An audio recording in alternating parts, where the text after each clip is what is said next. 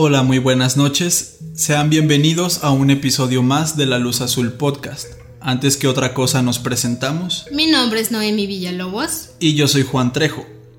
Y luego de un mesecito ahí de vacaciones, ya saben, ya no vamos a poner excusas, eh, traemos un episodio más. En esta ocasión es otro episodio de True Crime, pero en esta ocasión tiene una particularidad ya que es un caso misterioso y que todavía hasta nuestros días nunca se pudo resolver. Así que, sin nada más que agregar, ya que es un episodio bastante extenso y con muchos datos, vamos a comenzar de una vez y esperemos que disfruten este caso.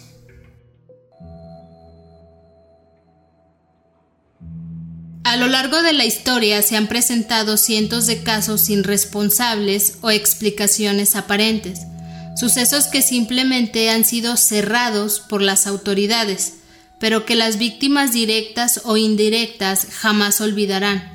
Desde crímenes sin resolver hasta hechos incomprensibles que rayan el punto de lo paranormal, la historia está llena de ellos. En esta ocasión viajamos al sur de Estados Unidos, específicamente a la ciudad de Texarkana, llamada así porque se encuentra dividida entre los estados de Texas y Arkansas. Esta peculiar ciudad sería la sede de una serie de asesinatos que hasta nuestros días siguen siendo todo un misterio.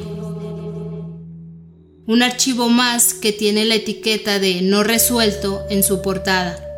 En este episodio de La Luz Azul Podcast estaremos repasando el caso conocido como Los Crímenes a la Luz de la Luna y su misterioso perpetuador, nombrado por los medios como el asesino fantasma. El 22 de febrero de 1946, Jimmy Hollis, de 24 años, y su novia Mary Jean LeRae, de 19 años, condujeron hasta un sitio aislado en la avenida Richmond Road. Eran aproximadamente las 11.45 de la noche. Habían pasado toda la tarde en una cita doble con el hermano de Jimmy y su novia. Los cuatro habían ido a comer, luego al cine, al final por un helado, así que de después de dejar a sus acompañantes, Jimmy y Mary querían estar solos. Justo cuando habían comenzado a besarse y a disfrutar de un momento más íntimo, su noche de pasión fue interrumpida abruptamente. Una figura extraña los miraba a través de la ventana y se iba acercando poco a poco. Parecía un hombre, pero la oscuridad no les permitía verlo bien. La figura tenía una máscara de tela blanca cubriéndole el rostro, con agujeros para sus ojos y boca. Cuando estaba prácticamente junto al auto de Jimmy, la figura sacó una pistola y dijo, Salgan del auto, ahora. Obviamente, los jóvenes obedecieron, pues el arma los asustó. Mary le dijo a aquel extraño sujeto que podía llevarse todo lo que quisiera, pero que por favor no les hiciera daño. El enmascarado la miró directo a los ojos y esbozando una sonrisa maligna, le dijo, Hagan lo que les digo y no les haré daño. Lo siguiente que el misterioso hombre dijo fue algo extraño. Le ordenó a Jimmy que se quitara los pantalones. Al principio el chico pensó que era una broma e incluso se negó a hacerlo, pero Mary le pidió que hiciera lo que el tipo le pedía. Así que Jimmy se bajó los pantalones. A pesar de que habían obedecido, el atacante rompió su promesa y envió al joven al suelo de un culatazo en la cabeza. Al ver esto, Mary gritó llena de terror y se echó a correr, pero esto fue inútil, pues un par de pasos después ya estaba en el suelo también. El atacante rodeó a Mary con su cuerpo, le levantó el vestido y comenzó a penetrarla una y otra vez con el cañón de la pistola. Antes de que el ataque sexual escalara a algo peor, se acercó un auto con las luces encendidas. El atacante le dio un culatazo a Mary en la cabeza antes de desaparecer en la oscuridad de la noche. Esto que acabamos de escuchar es la versión de Mary, pero al parecer el atacante había sido mucho más violento. Cuando la joven pareja fue atendida en el hospital, ella tenía varios golpes y moretones, pero a Jimmy le había ido mucho peor. Su cráneo estaba fracturado en distintos puntos, lo que demostraba que había recibido más de un golpe en la cabeza, probablemente con la base de la pistola. A pesar de esto, el chico superó sus heridas y luego de unos días ambos estaban completamente recuperados. Pero aquella noche nadie se imaginó lo afortunados que Mary y Jimmy habían sido al sobrevivir, ya que en el futuro cercano otros habitantes de Texarkana no contarían con la misma suerte. La pareja daría su testimonio a la policía y las historias de Jimmy y Mary eran casi idénticas. Sin embargo, había un pequeño detalle en el que diferían, y este, digamos que al principio se pensaba que iba a ser de mucha importancia en la búsqueda del atacante. De hecho, las autoridades le prestaron mucha atención a este detalle. Ambos habían dicho que el hombre medía cerca de un metro ochenta, habían dado descripciones idénticas de la máscara, decían que parecía como si tuviera una sábana o una funda de almohada, con estos agujeros en los ojos y en la boca. Y no habían destacado algo extraño en su vestimenta, o sea, no tenía una vestimenta peculiar o que destacara. Incluso cuando fueron entrevistados por separado, mencionaron exactamente las mismas palabras que les habían dicho el atacante, no tuvieron diferencia en nada en este texto. Sin embargo, Jimmy había dicho que creía que el atacante era un hombre blanco, mientras que Mary insistía en que el hombre era negro.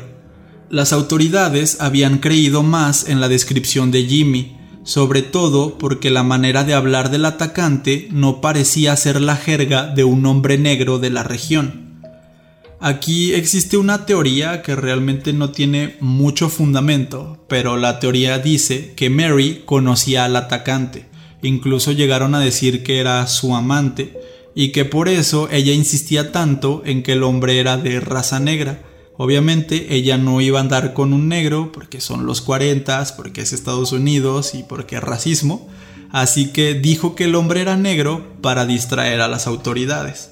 Pero como les comento, esto solo es un rumor, nunca se pudo comprobar y de hecho Mary lo negó hasta el día de su muerte y aseguraba que en los hoyos que tenía la máscara había visto piel morena. Después de las declaraciones de Jimmy Hollis y Mary Jean LeRae, la investigación de la policía no daría con ningún sospechoso real, y de hecho casi todos en la estación creían que el atacante ya estaba muy lejos de Texarkana los diarios y los periódicos que cubrieron el caso tampoco mostraron gran preocupación. Esta zona era bastante tranquila, así que creían que esto era un hecho aislado, era un ataque de una sola vez. Pero, desafortunadamente, todos estaban equivocados. El 26 de marzo de 1946, un motociclista conducía por la autopista 67 del condado Bowie, en Texas, cuando de repente vio un automóvil estacionado en un lugar inusual junto al lado de la carretera. La noche anterior había llovido fuertemente en el área, así que el motociclista pensó que tal vez los ocupantes de aquel coche necesitarían un poco de ayuda, por lo que se detuvo justo detrás del auto. Pero cuando el hombre se acercó, vio que dentro del carro estaban los cuerpos de un hombre y una mujer bañados en sangre. Fueron rápidamente identificados. El hombre era Richard Griffin, un veterano de guerra de 29 años, y su cuerpo fue encontrado de rodillas junto a la puerta del piloto. La mujer era Polly Ann Moore, de 17 años, y su cuerpo estaba recostado en el asiento trasero. Ambos tenían heridas de bala, específicamente de un revólver calibre 32. Según algunos reportes del FBI, se cree que Polly había sido violada, aunque esto nunca fue confirmado, ya que su cuerpo fue embalsamado antes de que la agencia pudiera completar las investigaciones.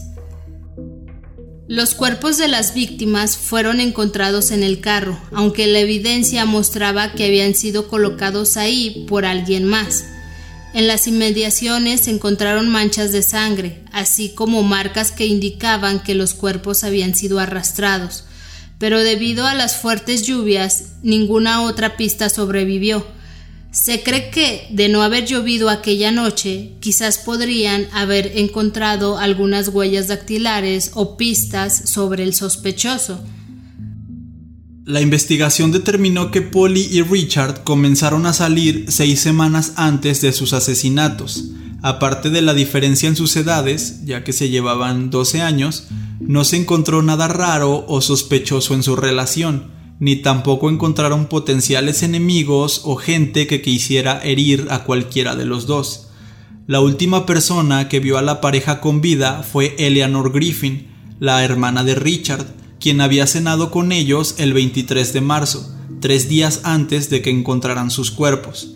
Según el testimonio de Eleanor, se despidieron en la entrada de una cafetería a las 10 de la noche. A pesar de que se interrogaron a más de 50 personas, no se consiguió ninguna pista sobre el asesinato de esta pareja. Incluso las autoridades ofrecieron una recompensa de 500 dólares que son aproximadamente 7 mil dólares de hoy en día, por alguna prueba que llevara a resolver este asesinato. Pero esto, en lugar de ayudar, había resultado contraproducente, ya que la policía terminó con cientos de pruebas falsas y cientos de llamadas que no tenían sentido, simplemente de gente que quería cobrar el dinero. Sí, eso es en todos los casos, siempre pasa. Así que realmente no es una buena idea. Sí, la verdad. Oficialmente, las autoridades no habían hecho ninguna conexión entre estos asesinatos de Richard Griffin y Polly Ann Moore y el asalto que sufrieron Jimmy Hollis y Mary LaRay. Sin embargo, esto no impidió que los vecinos de Texarkana comenzaran a hacer conexiones y esparcir los rumores. Había personas que juraban haber visto a un hombre con una máscara de tela blanca cerca de aquella zona, pero solamente eran eso, rumores. Y después de unos días de incertidumbre, parecía que la vida local seguía su curso normalmente. Todo empezó a funcionar de una manera tranquila, pero no por mucho tiempo. El 14 de abril de 1946, un domingo de Ramos, la familia Weaver conducía por la avenida North Park cuando vieron a un hombre tirado al lado de la carretera. La ropa del hombre estaba totalmente cubierta de sangre, por lo que la familia Weaver rápidamente informó a la policía sobre este descubrimiento. La víctima fue identificada como Paul Martin, de 17 años. Paul había viajado desde Kilgore, Texas, para visitar a sus padres y pasar el fin de semana en Texarkana. Le habían disparado cuatro veces, una en el cuello, otra en el hombro, en la mano y una más directo en la cara. Las autoridades descubrieron que Paul había estado con Betty Joe Booker, de 15 años, la noche anterior. Algunos testigos aseguraban haberlos visto salir a eso de las 2 de la mañana de una fiesta, donde Betty estaba tocando el saxofón junto a su banda, pero aquella noche Betty no había llegado a su casa. A primera hora del domingo, la gente ya estaba reunida buscando a Betty Joe Booker.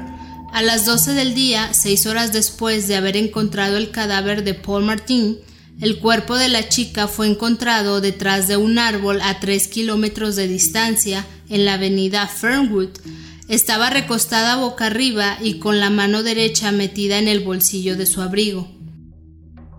Betty había sido asesinada de dos disparos, uno en la cara y otro en el pecho, y además había signos evidentes de estrangulamiento. El cuerpo de Paul también mostraba evidencia de haber estado involucrado en una pelea. Según algunos medios, había evidencia de que Betty Joe Booker había sido violada, pero esto nunca fue confirmado por las autoridades. A un kilómetro y medio de donde encontraron el cuerpo de Betty, las autoridades encontraron el automóvil de Paul Martin. Estaba estacionado cerca del lago Spring y con las llaves puestas. En el volante pudieron encontrar una huella que no pertenecía a las víctimas. ni a nadie de sus allegados, y en la alfombra del auto habían tirado algunos cartuchos de calibre 32. Las pruebas de balística revelaron que los casquillos encontrados en los últimos dos asesinatos dobles habían salido del mismo arma, así que las autoridades al fin vincularon los casos, y en este punto también aceptaron que el primer asalto a Jimmy y Mary en febrero de ese mismo año podría haber sido perpetuado por el mismo individuo. Totalmente rebasados por el caso, la policía de Texarkana solicitó apoyo del Estado, y así fue como el respetadísimo Texas Ranger Manuel T. González, alias el Lobo Solitario, llegó al caso. Manuel Trazazas González nació en 1891 en Cádiz, España. Su padre era español y su madre canadiense, ambos naturalizados estadounidenses. La carrera de Manuel fue bastante larga, Sirvió en el ejército mexicano, trabajó en el Departamento del Tesoro de Estados Unidos y también estuvo un tiempo trabajando en la Policía Migratoria, exactamente en la frontera de México y Estados Unidos. Fue asignado a la Policía de Texas y rápidamente entró a los Rangers, que es como este cuerpo especial, esta policía un poco más especializada que tienen en Texas. Sin apoyo de nadie, Manuel atrapó a decenas de contrabandistas, estafadores y narcotraficantes, lo que le ganó el apodo de El Lobo Solitario, aunque sus compañeros estadounidenses no podían pronunciar muy bien este apodo, así que también se le conocía como The Lone Wolf, que básicamente es la traducción en inglés del Lobo Solitario. Cuando Manuel llegó al caso de los asesinatos en Texarkana, lo primero que hizo fue lanzar un boletín y esparcirlo por todos los diarios y rincones de la ciudad. El comunicado decía lo siguiente. Se busca por asesinato, persona o personas desconocidas, por el asesinato de Betty Joe Booker y Paul Martin en el condado de Bowie, Texas. Sujeto o sujetos pueden tener en su poder o tratar de deshacerse de un saxofón de marca Bondi bañado en oro, número de serie 52535, ya que dicho instrumento no fue encontrado en la escena del crimen. El saxofón estaba en perfectas condiciones, pues acababa de ser reconstruido y se encontraba en un estuche de cuero negro con forro de felpa azul. Se estarán realizando chequeos en tiendas de música y casas de empeño del condado y sus alrededores. Cualquier información sobre la ubicación del saxofón, descripción o paradero de la persona relacionada con él debe ser remitida inmediatamente al sheriff del condado Bowie, a los cuerpos policiales de Texarkana y al Departamento de Seguridad Pública del Estado de Texas Seis meses después de este comunicado, el saxofón fue finalmente encontrado en unos arbustos no muy lejos de donde estaba el cuerpo de Betty, lo que nos dice que tal vez el asesino nunca se llevó el saxofón, siempre estuvo ahí y más bien nunca lo vieron, pero quién sabe, quizás alguien lo dejó ahí para tratar de distraer a la policía.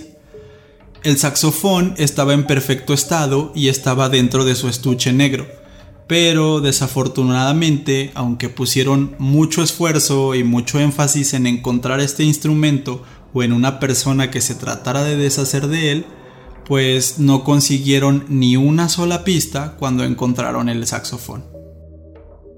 La policía no tenía ningún sospechoso de los crímenes y tampoco contaban con un nombre asignado al caso o con un sobrenombre para el terrible atacante, entonces la prensa se encargó de darle un nombre al terror de los habitantes de Texarkana.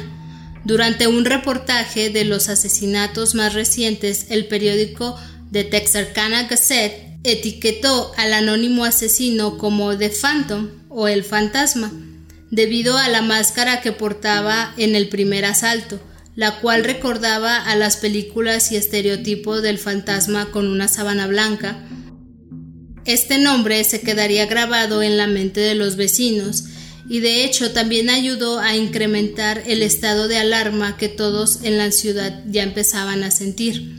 El fantasma era un sobrenombre potente, con tintes paranormales, que casi parecía decir que no era de este mundo y que no podría ser atrapado.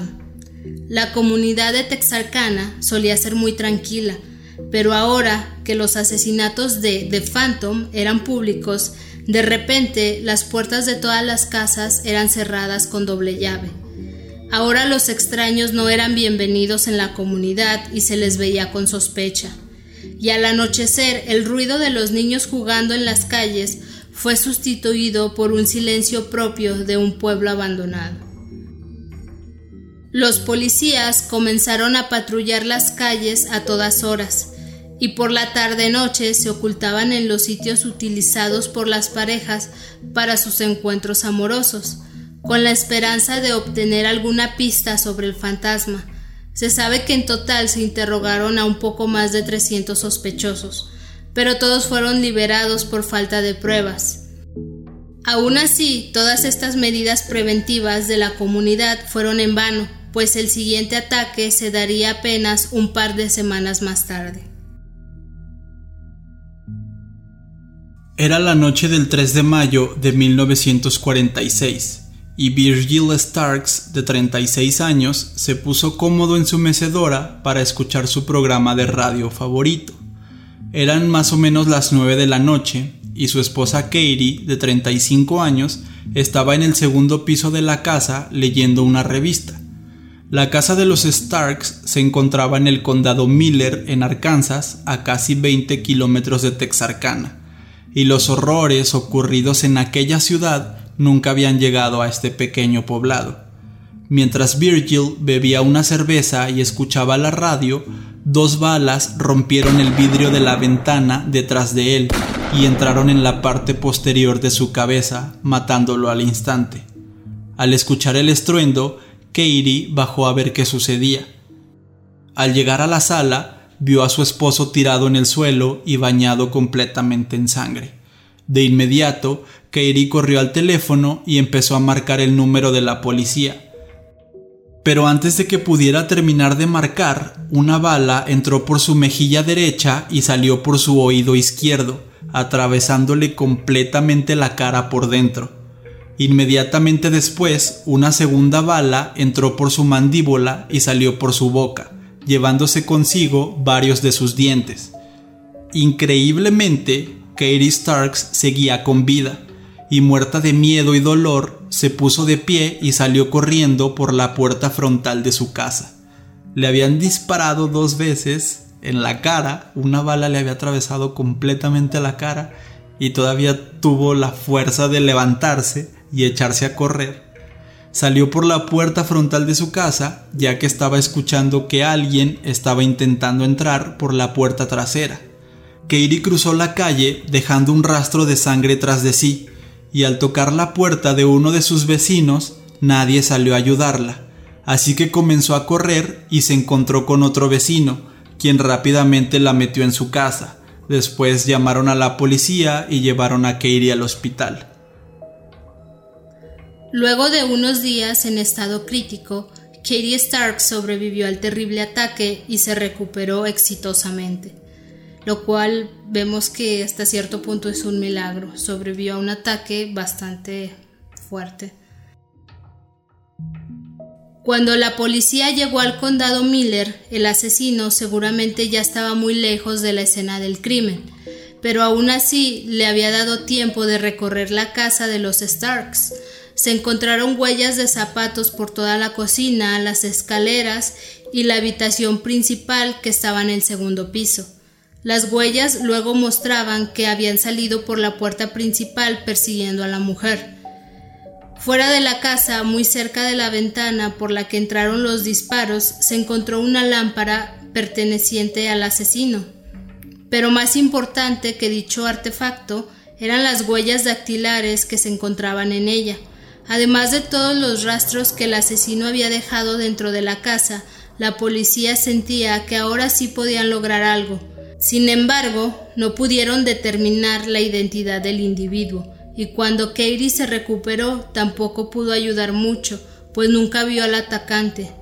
Unos días después del asesinato de Virgil Starks, la policía detuvo a un hombre de 46 años llamado Charles Coleman en el pequeño pueblo de Paris, Texas. Había sido detenido por una presunta violación y descubrieron que había estado en Texarkana al mismo tiempo que los primeros asesinatos dobles.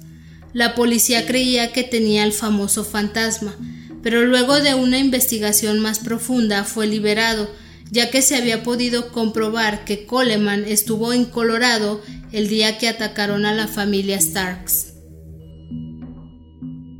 Como podemos ver, la policía, a pesar de encontrar varias huellas, varias pruebas, artefactos incluso del asesino, pues no habían podido determinar nada, estaban totalmente perdidos y no tenían, digamos, una prueba convincente y de hecho había algunos que dudaban de que el asesino fantasma fuera el perpetuador de este último crimen.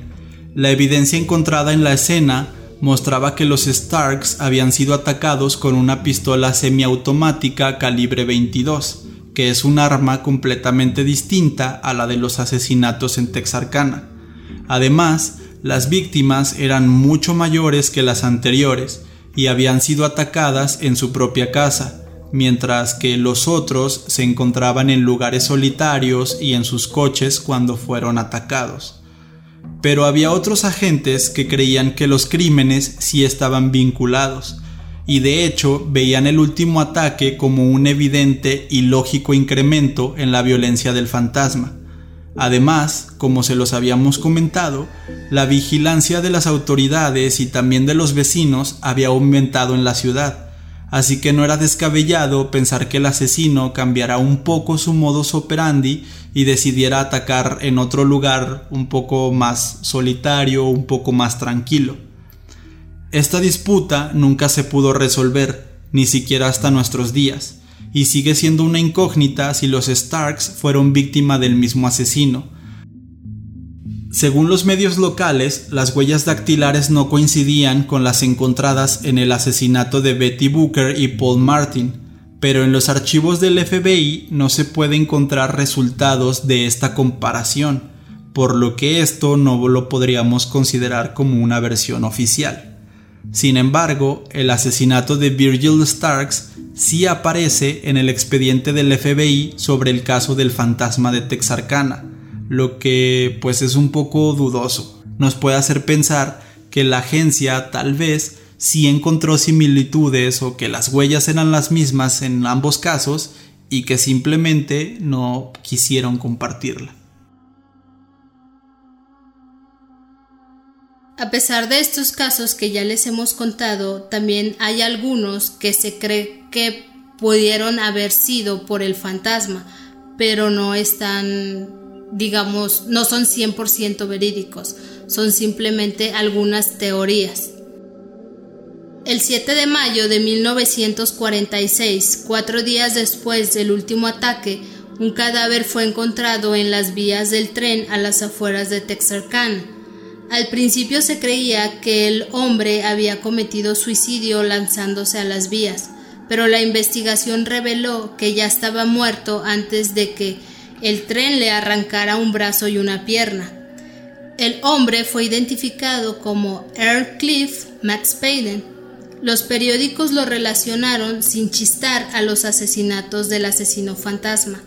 El rumor de la muerte de Earl comenzó a esparcirse por toda la ciudad. Incluso algunos se atrevieron a decir que el hombre era el propio fantasma, quien arrepentido de sus crímenes se había quitado la vida.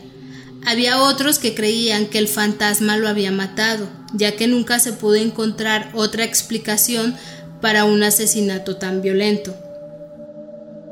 Otro de estos posibles crímenes del fantasma ocurrió el 8 de octubre de 1946. Una joven pareja fue asesinada con un revólver calibre 32 mientras estaban en un automóvil en un lugar oscuro y solitario. Las víctimas eran Lawrence Hogan, de 23 años, y Elaine Eldridge, de 24. Hubo dos sospechosos detenidos por este asesinato, pero después de toda la investigación los liberaron por falta de pruebas. Igual que en otros casos, no se encontraron enemigos o personas con motivos para asesinar a esta pareja. Yo en lo personal no entiendo por qué este caso no fue incluido oficialmente en los asesinatos del fantasma, ya que tiene todo el modus operandi. O sea, estaban solos en su auto, eran jóvenes, fueron encontrados, bueno, más bien les habían disparado con un calibre 32. O sea, básicamente lo tiene todo. Realmente no sé por qué no están incluidos oficialmente, pero es otro de esos casos que se cree que son producto de este asesino. Virginia Carpenter, de 23 años, viajaba desde Texarkana hasta Denton, Texas. Cuando llegó a Denton, se bajaron del tren y tomó un taxi hasta el complejo de departamentos de estudiantes en la Universidad de Denton. Al día siguiente, el conductor del taxi regresó a los departamentos para entregarle a Virginia su maleta, ya que ésta venía en otro tren y la mujer le había pagado por realizar esta diligencia. Según lo acordado, el taxista dejó la maleta en la recepción del complejo de departamentos, donde estuvo sin que nadie la tocara por tres días seguidos. Varios estudiantes vieron la maleta durante estos tres días y finalmente llamaron a la policía. La investigación reveló que Virginia había sido vista saliendo de los departamentos la noche que llegó y nunca más fue vista de nuevo. Se investigó tanto al taxista como al novio de Virginia, pero no se encontró nada sospechoso en ellos. El hecho de que Virginia fuera de Texarkana no fue la única razón por la que se sospecha del fantasma, sino que la chica además era amiga cercana de al menos tres de las víctimas del misterioso criminal. Aquí podemos ver que posiblemente hubo una relación, pero no se sabe más de Virginia, está en un estatus de desaparecida. Sí, realmente nunca encontraron su cuerpo. En estos tiempos, bueno, más bien en aquella época, todo lo que ocurría se lo estaban achacando al mismo asesino. Y ni siquiera sabemos si era un asesino o eran asesinos, era un grupo, quién sabe. Y bueno, ahora vamos a pasar con la parte de los sospechosos hubo un poco más de 300 personas que fueron entrevistadas, fueron interrogadas, pero hay algunos de ellos, un par de ellos, que destacan entre los demás. Eh, los primeros son Joel y Peggy Sweeney. El agente Max Tackett, quien estaba en el equipo encargado de esta investigación, encontró un patrón interesante en todos los crímenes relacionados con el fantasma. Días antes de cada asesinato, se había reportado un robo de vehículo y días después del asesinato este auto había sido encontrado muy cerca de las escenas del crimen. Así que el 28 de junio, Tackett localizó el auto robado antes del asesinato de Virgil Starks. Estaba en el estacionamiento de una plaza en Texarkana. Tackett y otro compañero decidieron esperar en el lugar y ver si alguien se llevaba el auto. Unas horas más tarde, Peggy Sweeney, de 21 años, se acercó al auto e intentó llevárselo, pero fue rápidamente arrestada. Peggy informó a los oficiales que el auto era de su esposo Joel Sweeney, pero que ella lo estaba usando mientras que él se encontraba en un viaje en Atlanta, Texas. El policía Max Tackett descubrió que Joel se encontraba en Atlanta intentando vender otro auto robado así que cuando puso un pie en Texarkana fue arrestado. Durante su detención, Joel dijo algo bastante sospechoso. Ni siquiera le habían dicho por qué lo estaban arrestando y él rápidamente dijo lo siguiente. Ya sé por qué me están deteniendo y sé que no es precisamente por robarme un carro. Joel ya era bien conocido por sus problemas constantes con la policía. Su historial criminal incluía varios cargos por robo de vehículo, asaltos y falsificación de documentos. Cuando allanaron la habitación del hotel donde Peggy y Joel se hospedaban, encontraron una camisa con el nombre Stark bordado en ella. Se cree que era de Virgil Starks y que la S había desaparecido con el uso. Cuando estaban interrogando a Peggy Sweeney, esta confesó a las autoridades que su esposo era el asesino fantasma de Texarkana. Incluso aseguró haber estado presente en uno de los asesinatos, pero que ella no había participado. Sin embargo, poco después, Peggy negó esta confesión y luego volvió a culpar a su esposo de los asesinatos y luego lo negó de nuevo. O sea que esta mujer estaba jugando, por lo que podemos ver. Las autoridades querían creerle a Peggy e incluso existía el rumor de que ella había dado detalles que no habían sido divulgados por la prensa, pero el hecho de que cambiara constantemente la historia estaba causándole muchos problemas a las autoridades. Además se negó a testificar contra su esposo en la corte y no podían obligarla a hacerlo. Más tarde, Peggy escribió una carta a sus padres donde decía haber mentido y acusado a su esposo, y luego que los agentes la obligaron a hacerlo. E, era, pues sí, como acabo de decir, era un juego. Esta mujer creía que estaba jugando, que, que esto no era serio. Finalmente, ni Peggy ni Joel Sweeney fueron acusados por los asesinatos. Max Tackett estaba seguro de que ellos estaban involucrados de alguna manera en el caso del fantasma, y mantuvo esta versión hasta el día de su muerte. Manuel González, el lobo solitario, investigó de cerca todos los movimientos de la pareja, incluso después de que lo soltaron, pero nunca pudo encontrar nada convincente, y años más tarde confesaría que él nunca creyó que ellos fueran los asesinos. Eran demasiado estúpidos para hacerlo, fue lo que dijo Manuel.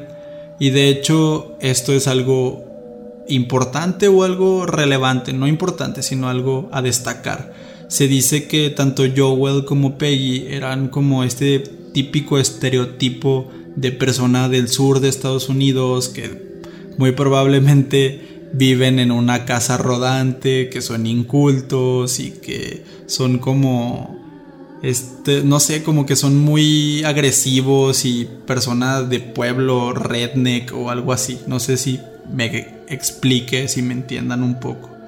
Pero bueno, fue lo que dijo Manuel, que eran muy estúpidos para ser tan capaces de eludir a la, a la autoridad por mucho tiempo. Pero quién sabe. Joel fue encarcelado debido a sus múltiples crímenes, cumplió condena y siguió entrando y saliendo constantemente de prisión. Murió en circunstancias desconocidas en el año de 1994. Joel siempre negó que tanto él o su esposa fueran los Phantom Killers. Otro de los sospechosos a destacar que el día 5 de noviembre de 1948 el cuerpo de Henry Booker Tennyson, de 18 años, fue encontrado en su departamento en Arkansas. HB se había quitado la vida envenenándose con cianuro de mercurio. La policía encontró entre sus pertenencias una nota de suicidio donde confesaba ser el culpable de los asesinatos del fantasma de Texarkana. Los detectives encontraron que HB había estado en Texarkana en varias de las noches en que sucedieron los ataques, pero sus huellas no coincidían con las encontradas en la escena del crimen. Luego de meses de investigación, lo descartaron por falta de pruebas. Aquí podemos ver que posiblemente era una persona que quería llamar la atención. Y pues ya para cerrar, como pudimos ver y como ya les contamos, a pesar de la participación de muchos de los mejores agentes del FBI y de los Texas Rangers, incluido Manuel el Lobo Solitario, nunca se logró encontrar al culpable o a los culpables de estos horribles actos.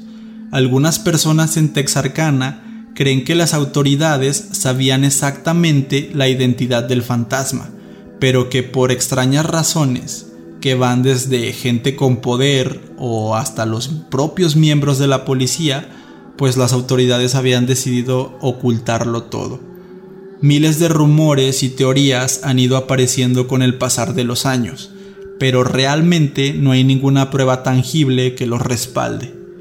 Por muy desafortunado que sea, la identidad del asesino fantasma de Texarkana sigue en el anonimato y muy probablemente así seguirá para siempre.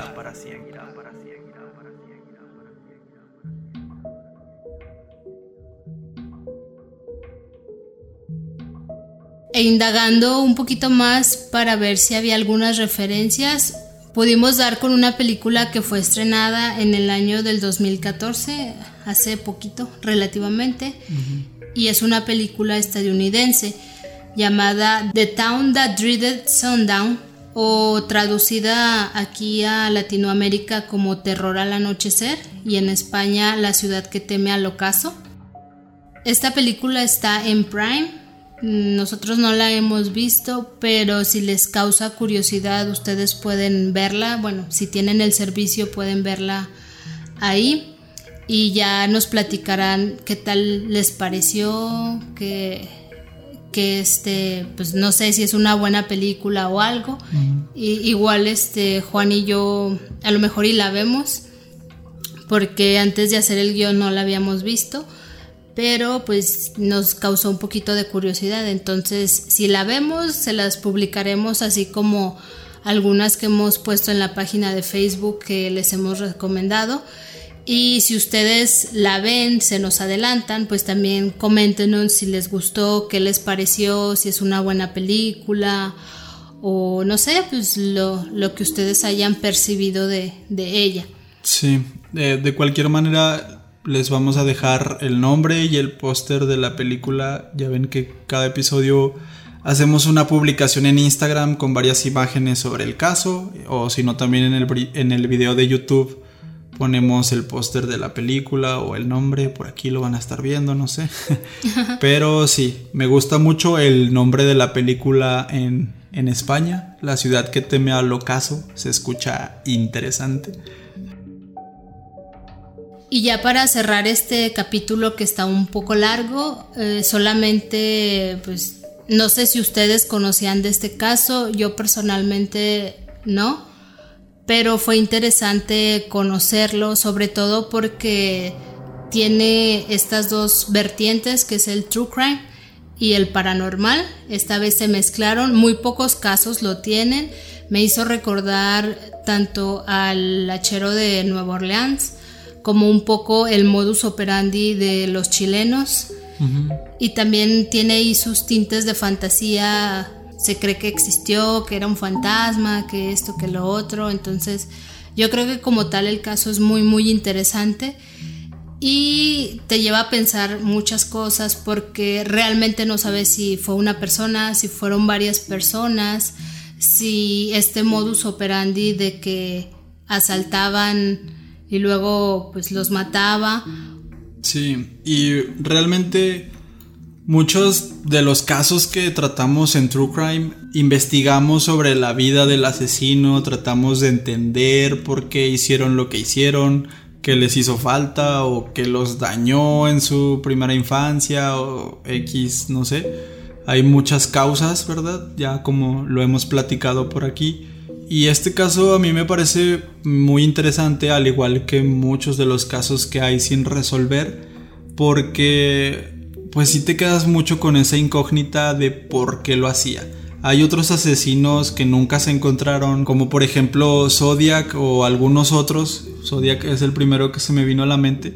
Que parece que sí tenían como que un propósito en sus asesinatos. Y también, pues, Jack the Ripper, por ejemplo, era también muy charlatán con la prensa y así. Y el asesino fantasma nunca se comunicó con la prensa, nunca, al parecer nunca les robó nada a las víctimas, robaba carros para poder cometer los crímenes y después los abandonaba, o sea, no, no existe como que una razón tangible, tal vez no era un asesino de producto, sino más de proceso, o sea, le gustaba la adrenalina de matar, de, de no sé, pero también está un poco raro que muchas de sus víctimas fueran parejas jóvenes que estaban pues teniendo o tratando de tener relaciones sexuales en la vía pública, entonces a lo mejor eso era lo que a él no le gustaba, tal vez era una persona súper religiosa, era, era de los años 40 donde pues había mucho, mucho hermetismo, había personas muy cerradas de mente en esa época.